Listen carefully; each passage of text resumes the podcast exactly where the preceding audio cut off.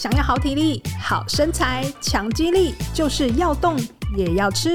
让我们一起动吃、懂吃。大家好，欢迎收听《懂吃懂吃》，我是主持人慧纯。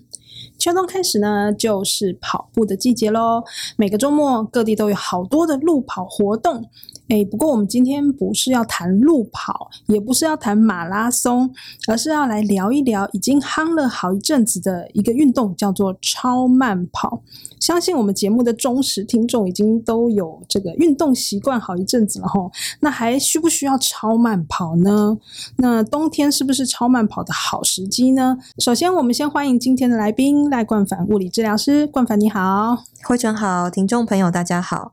我是物理治疗师赖冠凡，大家可以叫我 Shirley 就好。主要平常是在做运动相关的一对一的物理治疗，包括马拉松啊，或者是三铁。那我也做慢性疼痛哦，比方说可能有的人他痛很久，但是他还是需要做运动，比如做这个一对一的慢性疼痛的运动治疗。哎，这个现在好实用。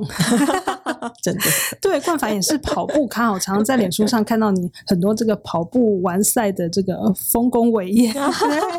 最近是不是也是参加非常多的马拉松或是三铁？对对，因为秋冬其实算是马拉松季，那三铁的话就是春季跟秋季了，所以其实你可以看到河滨现在有很多跑步的人啊，或者是呃。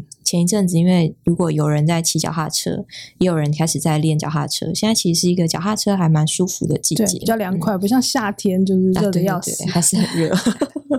对，像露营，哎，这这这几个礼拜也是好多人在露营。对啊，就是，我觉得秋冬，我觉得秋天是一个很舒适，然后很适合运动的一个季节。对，嗯嗯。那本身也有呃超慢跑的呃做过吗？哦，我 老实说，像像你跑步跑成这样。应该不需要超慢跑才对。这个这个，我跟你们讲一个冷知识，我还蛮喜欢的，因为那个你知道超慢跑的这个发起人就是田中宏小教授，就是一个日本的教授，是他跟我应该是都是医疗相关人员。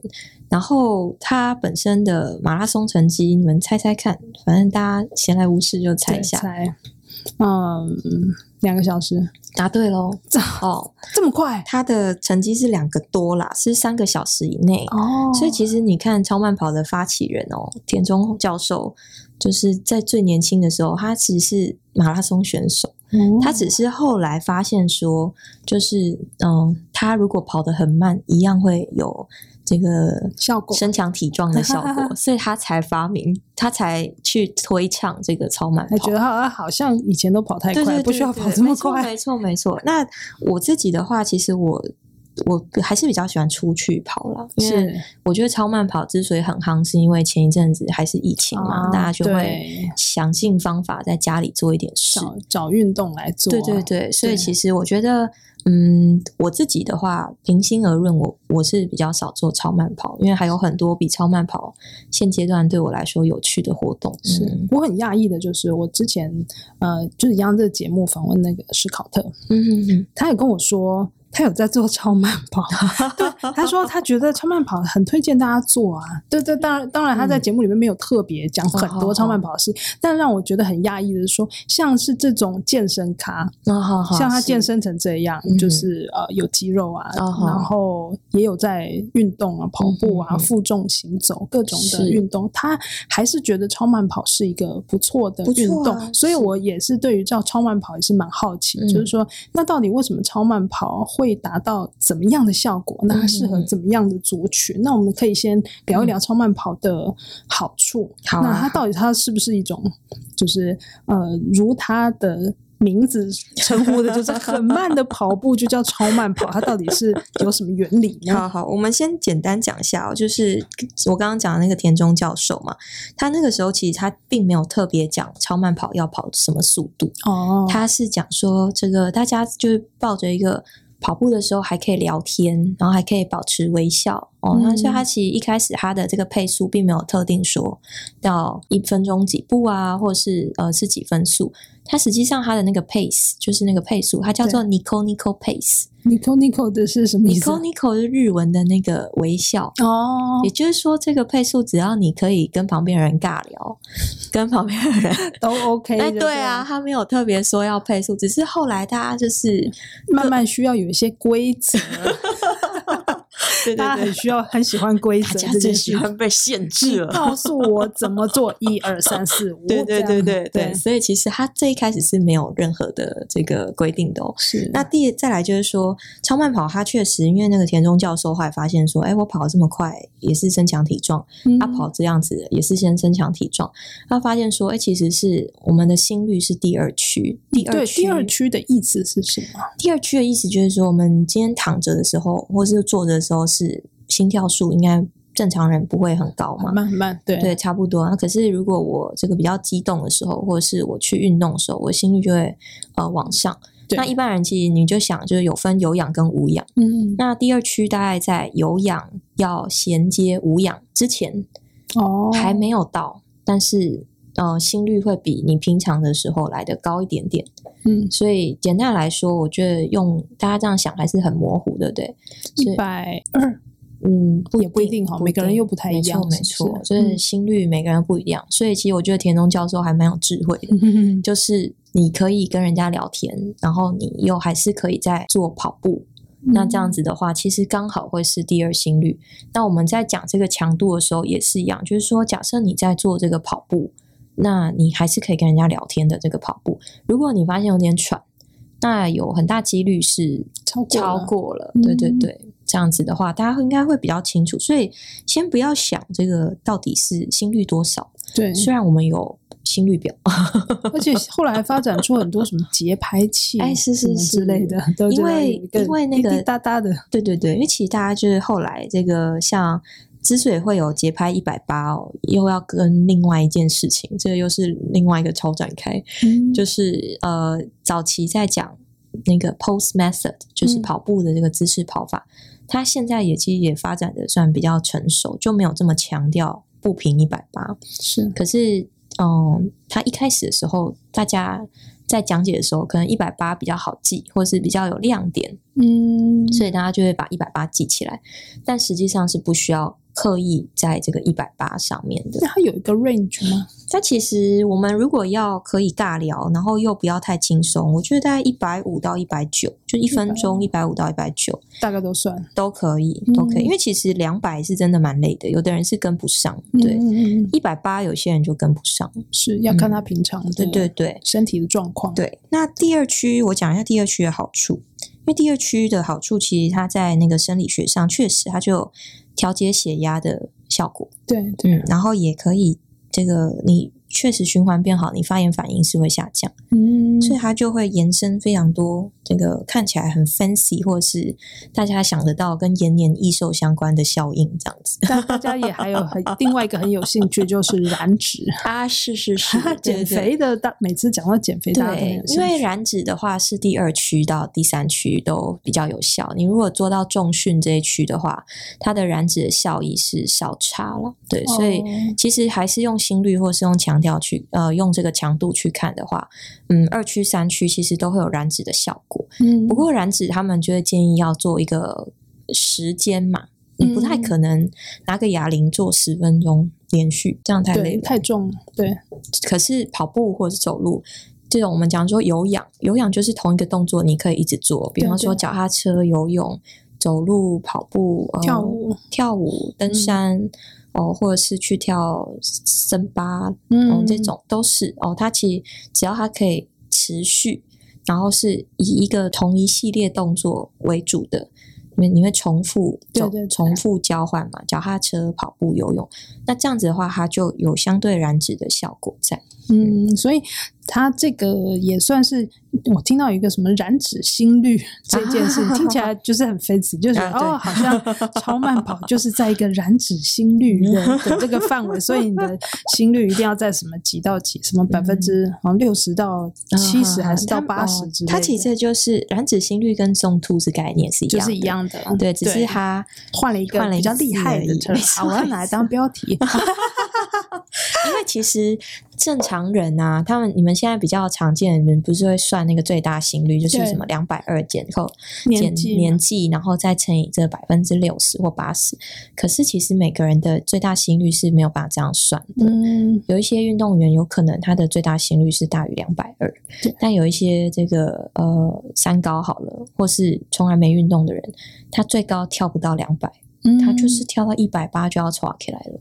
对，那每个人身体状况不太一样，对对对，所以其实我觉得这个是给民众好计算，或者是说今天大家在估量自己的 PR 值的时候，有一个东西可以可以对，可以到稍微算一下，我到底是不是差不多已经运动到了那个程度，对对对对，然后我可以维持继续下去的一个好计算的方法。没错没错，其实我觉得在因为现在其实心率表算很常见，你们可以看一下，就是自己在。跑这个，我们刚刚讲的边跑边聊天，或边走路边聊天，这种，这种对，那个时候的心率是多少？嗯，那其实那个心率，你再加个加减十，其实差不多就是，呃，他们所谓的 fancy 的燃脂心率，这样算还蛮简单的，每个人又不太一样，对啊，自己去算算看。没错没错，不要太纠结绝对数字，就是不一定一定要。差一点点，说我一定要到一百四，一定要到一百三。这个我可以分享。我个案有一个还蛮有趣的，就是他们在看那个跑步表，不是也会分第一区、第二区、第三区？他就跟我说，他的心率哦，只要是已经跑很慢了哦，嗯，他可能已经跑到一公里要八分速或八分半，可是他的心率就是很高，嗯，对，所以他就有点崩溃，就是他就越跑越慢，可是心率就一直降不下来。那我就跟他讲说。你应该要去校正你的手手表哦，所以不是人的问题，是手表的问题。因为其实手表那些心率都是可以校正的。那我们校正完之后，就相对就很流畅。所以他有去校正吗？对啊，我帮他校正。因为其实手表，如果你仔细看，有像 Garmin 或是 Apple Watch，我不确定。可是 Garmin 是可以自己调整这个一区心率是多少，二区心率是多少，它是可以手动校正的。可以手动哦。对，那它也可以抓 data。它其实如果你戴的够久。它就会自动抓 data，所以一般人的话，如果他不要拔下来，他就是呃连睡觉都戴。对，对，那大家一周养这个，我们讲说养这个手表，养手表，把它养起来之后呢，它其实会比较准。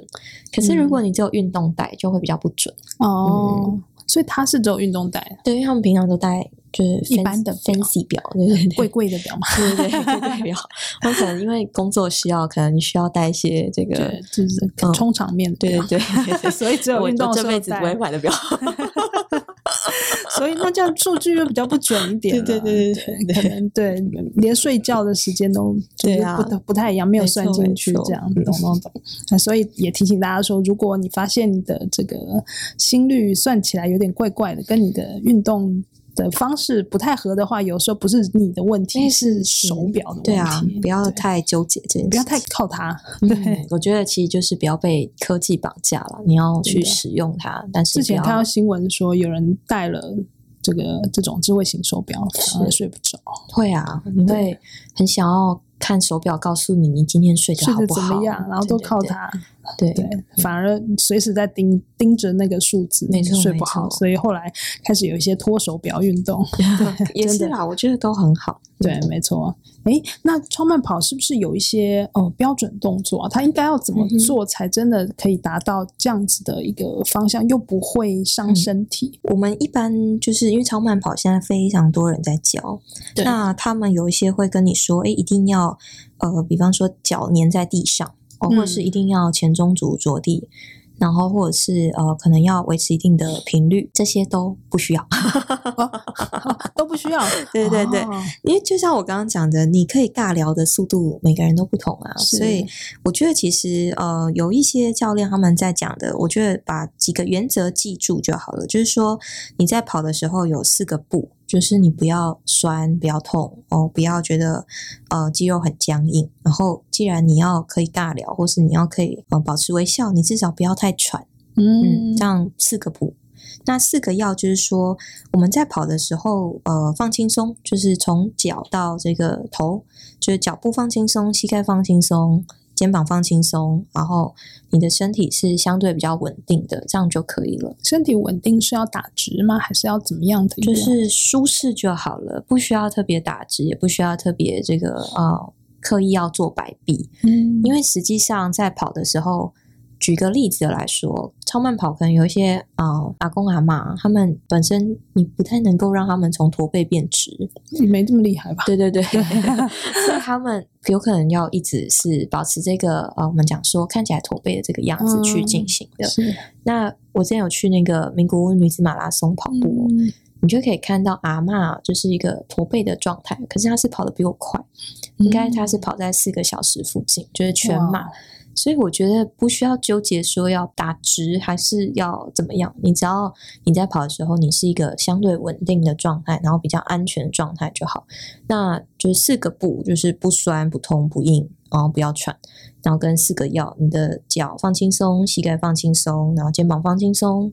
然后你的身体要稳定，这样其实就差不多了。嗯，我之前有听说有人因为他学超慢跑，嗯，嗯教练跟他说上半身要打直，嗯、所以他反而很容易就是跑完之后就腰酸背痛，会啊，会。之类的，真的。反而不太好，造成一些伤害。是因为其实像呃我这边，因为我在诊所上班，对，所以我们会遇到说有一些。可能本身他就有一些潜在的问题，比方说他退化性关节炎，嗯，那他想要练习这个超慢跑，感觉很适合啊，因为很温和，对，看起来很温和，对，对，他的周边的这个朋友也获益良多，对，也都觉得哎很棒啊，可是他却呃跑了一阵子他就痛起来了，因为他可能本身以前没有在运动，那他想要跟上大家。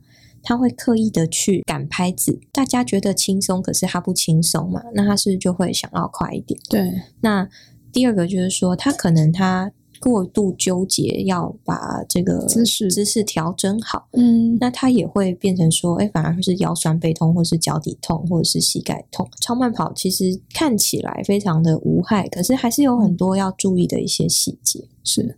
可以跟我们说一下有什么特别的细节吗？嗯、因为最近比较常看到的是，有人会说他会足底筋膜炎嘛，嗯、就是一些就是像你刚刚说到的这个问题，嗯、到底是怎么去避免？嗯，好，我我像刚刚讲那个四步跟四要，那个就是一个、哦、其中一个原则，对大原则。那第二个就是说，很多人在家里超慢跑是不穿鞋。嗯，对，因为在家里通常不会穿鞋。对对，我会建议，假设这个你本身是打算要把超慢跑当做主食哦，哦就是主要运动的话，那你准备一双室内运动鞋，其实是会比较安舒适，也会比较安全。那第二个就是说，为什么？为什么？因为家里不是本来就很干净，嗯、那。跑起来会有什么问题吗？对，因为其实假设这个人他只用超慢跑当主要运动的话，我们可以假设这个人可能平常比较不喜欢运动，嗯，你没有办法确定我们的脚这样子一直重复做同一件事情，他的脚底会不会不舒服？嗯，因为不是所有人的家里的地板的品质，比方说有些人是哦石材的，有些人是木的，嗯，有些人可能是其他的材质。其实穿着鞋增加一点稳定性，还有增加一点缓冲，你会比较舒服。地的问题吗？还是着力点？地跟着力都有都有。对，地跟着力都有。你稍微想一下，就很像是现阶段大家不太会赤脚去马路走路了，因为我们没办法了。对，对对。可是这个在家里的话，如果你要超慢跑练习个十分钟，也在家也是会踩踏个可能一千步附近。嗯，不是每个人都受得了，所以我都会建议说，嗯，可以穿个鞋啦，就是还是有个支撑，有个支撑，有个缓冲会比较好。嗯、那再来就是说，我们刚刚提到，就是可能有些这个老师或教练在带超慢跑的时候，会很强调一百八这件事情。对，哎，不要过度强调这件事情。大家用节拍器可以自己设，可能一百五、一百六、一百七、一百八，自己找舒服的节奏。嗯，因为他要适应这件事情，所以就循序渐进。你有可能随着时间进步，你会越来越快。对啊，这是 OK 的。嗯、可是你如果一开始赶不上，你不要急着赶。嗯嗯嗯。所以每个人的一百八是不一样的，对，嗯、就是适合的那个节奏 tempo 是不一样的。没错没错，对，这个一百八就一分钟一百八十步嘛，所以有可能有些人他是比较习惯一分钟一百七哦，你走在。路上你也不会看到路人都用同样的速度在走路啊，嗯，有些人走的比较快，有些人走的比较慢，嗯，是。本来是也是想说，会不会就是要到一百八才会有那个效果？但是刚刚听冠凡这样说，嗯、其实也不需要。对，不需要。就是它的大原则，从刚刚开始的这个发明的人，其实他就不是用一百八加就算了。是啊，所以这个也是后来大家慢慢才发展出来的 一个规律。对，类似。对，但也不需要完全照规律。对，尽信书不如无书啊。哎，是，是。对，这个很有趣的。对，那呃，如果是真的有在做，像您刚刚提到说，如果他把它当主食的话，那可能这是某一群人。但是如果他还有在做其他运动的话，会有什么样的建议吗？就是他是比较适合在什么样的运动前后，或者是大概怎么样搭配？就是我们其实，在做运动的话，像你们之前也有访问这个呃做重训的，像比方说斯考特医生啊，是或是像呃比方说就是三铁或是肌力训练，像何立安老师。是对对对，它其实我们如果简单一点分哦，就是在运动上面，我们把它分成三类，一个就是心肺适能，然后另外一个是我们讲说肌力适能，就是像何立安老师或是斯考特医生，然后另外一个就是柔软度相关的，大家比较想得到就是瑜伽哎，是是是，哦，我一个建议个案说，哎，如果心肺适能很好想啊，超慢跑是一个，或是我自己在跑步、跑步、脚踏车哦，游泳。你如果自己想要增加你的运动的多元性，你可以三个都有，就是说很像吃饭一样，我们尽可能让吃饭变得丰富一点。所以它就是可以心肺选一个，那这个肌肉势能重训选一个啊，活动度选一个，那平均分配在这个每周的运动强度上，是这样是 OK 的。你自己是怎么分配的？我自己的话，我一一个礼拜我大概运动三天到四天，那可能会有两天跑步。然后会有一天做 Pilates，就是皮拉提斯。是。然后重训的话，就是假设今天下雨，我可能就会去做点重训。不出去跑步的话，出去跑步就在室内做。对对对。但重训，对，但重训我做的并不是每周就规律做。嗯嗯嗯。对，所以还是以跑步为主。对，就是个人喜好。个人喜好没有绝对。为什么很喜欢跑步啊？我也蛮好奇。嗯，我一开始不喜欢跑步，快告诉大家怎么走过来的。对对对，我一开始觉得跑步很无聊，很无聊也很喘。而且我以前是不运动的那种肥宅，所以真假真的真的。然后我是因为那个有接了一个工作，就是这个戈壁挑战赛的物理治疗师哦，然后。他们当时就是在阴错阳差的美丽的误会下，我误以为随队物理教师也需要跑步。哦，对 所以你要先练起来这样。呃，没有，我就去这个参加了他们所谓的决选，实际上我是不需要解决选的。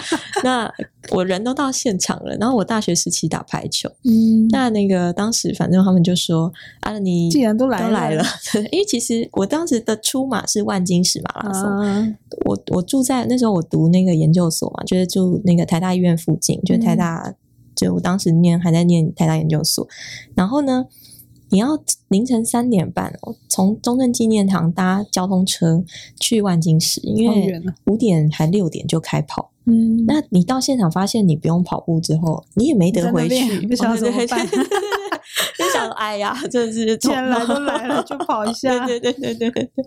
所以后来我就发现说，哦，其实我可以完赛诶。就是，可是你又不喜欢。当然，学长姐就给我一些小诀窍啊，就跟我讲说、嗯、啊，你不要前面冲太快，后面会很累很累啊。然后你知道马拉松都是会被关门的，大部分有关门时间，嗯、所以他就说你就是慢慢跑，你就不要着急。所以我前面就跑了一个前二十一公里，我就跑了一个两个半小时。嗯、然后后面我想说，哦，我真的是被回收车追着跑。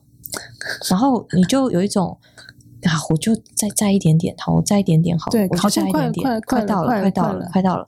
对，所以到三十 K 之后，我发现回收车进不来了，因为他就要过那个万里隧道。嗯，我感觉没有回收车再回收了，感觉对哦，我就开始用走的。玩人需要一点压力，对对对对，哦，就三十 K 后开始用走的，然后我就这样走，走完之后刚好五个小时三十分，嗯，就是它的关门时间。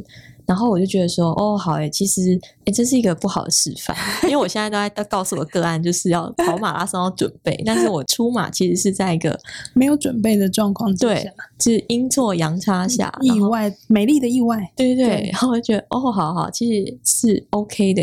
后来大家开始练的时候，因为大家做物理治疗也不会，大家在练的时候就来找，一定是之前或之后，你中间其实就是一个空档，对。那我就跟着大家一起。反正闲着没事，就是大家一起练一练这样子。后来发现蛮好玩的啦，因为你就觉得跑步可以看到很多事啊，然后可以感觉到很多自己身体的变化。嗯，嗯，跟这个有差。重训比起来，我觉得重训也有好处。哦、对我，我没有讨厌重训，只是说就。这个自己喜好上面，对对，对，比较喜欢跑步，嗯、对对 对，蛮有趣的。就是人生需要一点是的压力和没错错误的，对，讨厌运动也无所谓哦。对，好激励人。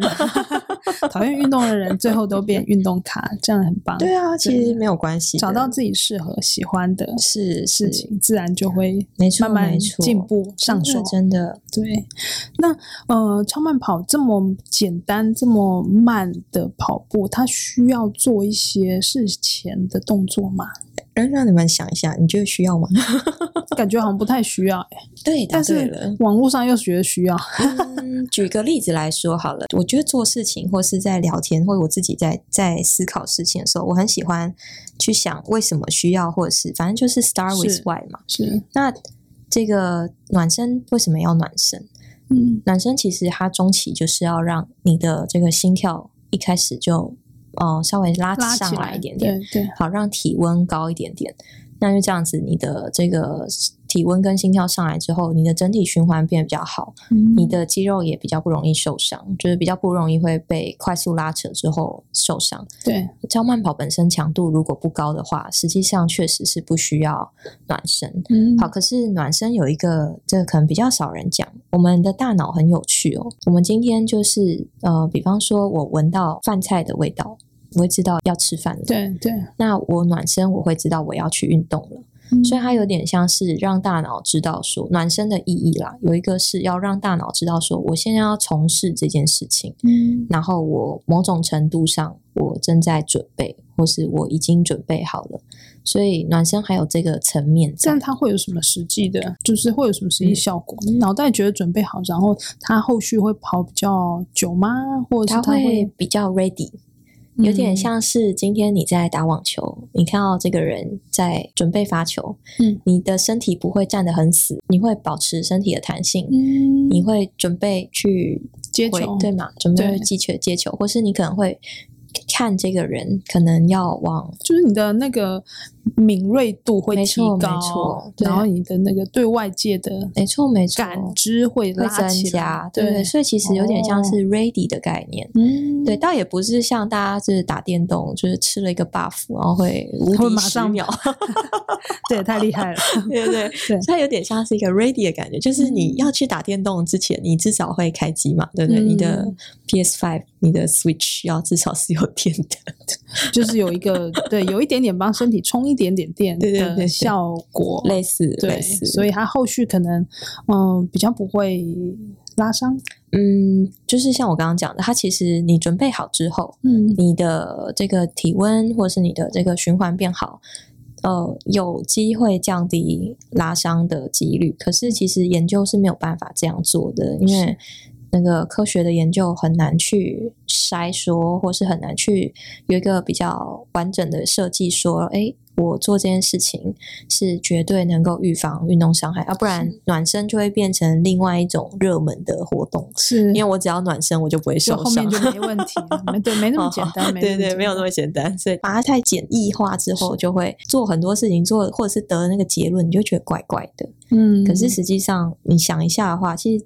回到刚刚的问题，超慢跑在这个层面上是不太需要暖身，嗯，对。但暖身有它的好处，就是有像我刚刚讲的，你可以帮自己准备一下，嗯。所以这样讲完之后，听众感觉他应该会搞不清楚他到底有不有暖身。嗯，我觉得整体来说，专家建议，专家建议，专家建议，大家好像蛮需要。对，专家建议暖身是还是比较好哦，真的、哦。对，专家建议啊，可是就像我讲的，这个我们获得的科学证据，暖身并没有绝对好处。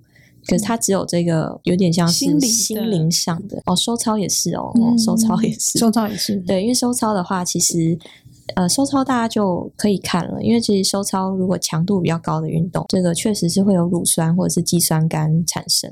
嗯，好，就是我们在讲那个收操，大家早期哦，就是会觉得说，哎，收操可以排乳酸，可是实际上，呃，你不收操也可以排乳酸哦。对对，所以实际上，呃，我们讲说收操就是。它其实它的功能并不是要用来排乳酸，但它会加速吗？嗯，也不会，所以根本 就没用。哦，收操是不是就是排乳酸？就算你不收操，它也是可以排啦。对，它不是靠收操去。去排的，你的身体本来就会帮你排乳酸。好，可是收操有一些好处嘛，嗯、就是收操的研究，他们是发现说，哎，今天如果我有收操，收操的人主观上面是会觉得比较不酸痛。嗯，哦，所以这个我们讲说收操是可以主观觉得比较不酸痛，心理，作用。嗯，好，跟第二个就是我们在运动的时候，实际上对于心脏跟肺脏，就是器官还是会有一些些小小的损伤。嗯，那嗯、呃，收操它能够。让这个损伤造成发炎反应下降哦，所以其实它对于这个我们讲说器官的这些发炎反应，它有办法降低发炎反应。嗯，收操的其实这两个功能是在这边。呃，也有人会问说，哎，那到底要不要暖身跟手操？对啊，我就觉得，可是、这个、说法都不一样。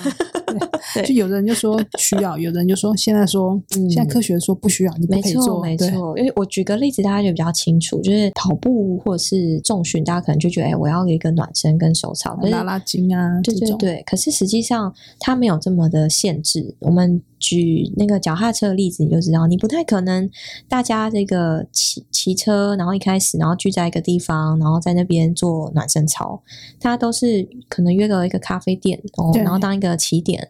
然后吃个早餐。然后就哈拉一下就哎，没错没错，就开始骑了嘛。对对对对，可是前面绝对不会一开始就狂踩猛踩啊，就不会尬起来。对对对，大家就是骑一段比较舒缓的缓坡、缓坡或平路哦，不用坡不用坡，平地 或是平路哦。那要骑一段之后，哎，准备好了，你才开始。比方说台北就有著名的一些坡嘛，对，加速一下。对对对，你他就可以他就可以去骑这个著名的一些坡这样子。所以实际上暖身跟手操并不是说哦我要切分的很明显，脚踏车这就是一个例子，或者是说我今天去上瑜伽，嗯，你也不会在上瑜伽之前，然后特地在外面呃做暖身，暖身对不对？对瑜伽老师有可能他会在这个动作里头，他前面会先带一些比较强度没有那么强的。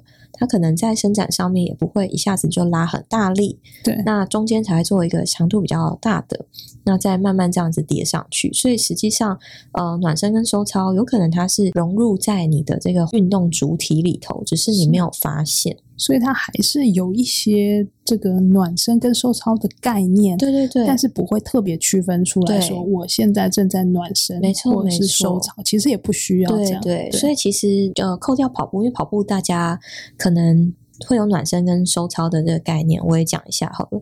有一些选手他们的课表是间歇课表。嗯，那他如果没有先把这个比较缓和的这个课表先完成的话，他如果一开始就做那种高强度的课表，其实对他来说，他也会觉得有一点不舒服，就是主观上的，比方说感觉上不舒服，对，感觉上，但也不一定真的会受伤，对，不一定，实际上是不一定，嗯，嗯，对，所以也不一定说。啊，只要有暖身就不会受伤。哎，对啊，不然就暖身又变成新一代的这个治百病。大家，我们的当封面故事，对，哎，标题又来了，暖暖身治百病。对对对，然后这也是错的哦，大家不要相信哦，暖身治百病这个不是真的标题。对对对，那超慢跑最后来请教一下，有没有一些要注意的？呃，族群之类的有没有特别危险的、哦、风险的族群？有这个，我去演讲的时候有提到，是大家都觉得超慢跑很健康，对呀、啊，很安全，是啊，超安全的感觉，九十九十九岁都能做。可是我还是得要提哦，今天如果你有呃心血管疾病，比方说你本身有三高，你在洗肾，你有癌症，你有水肿。你正在服用特别药物，容易让你疲倦。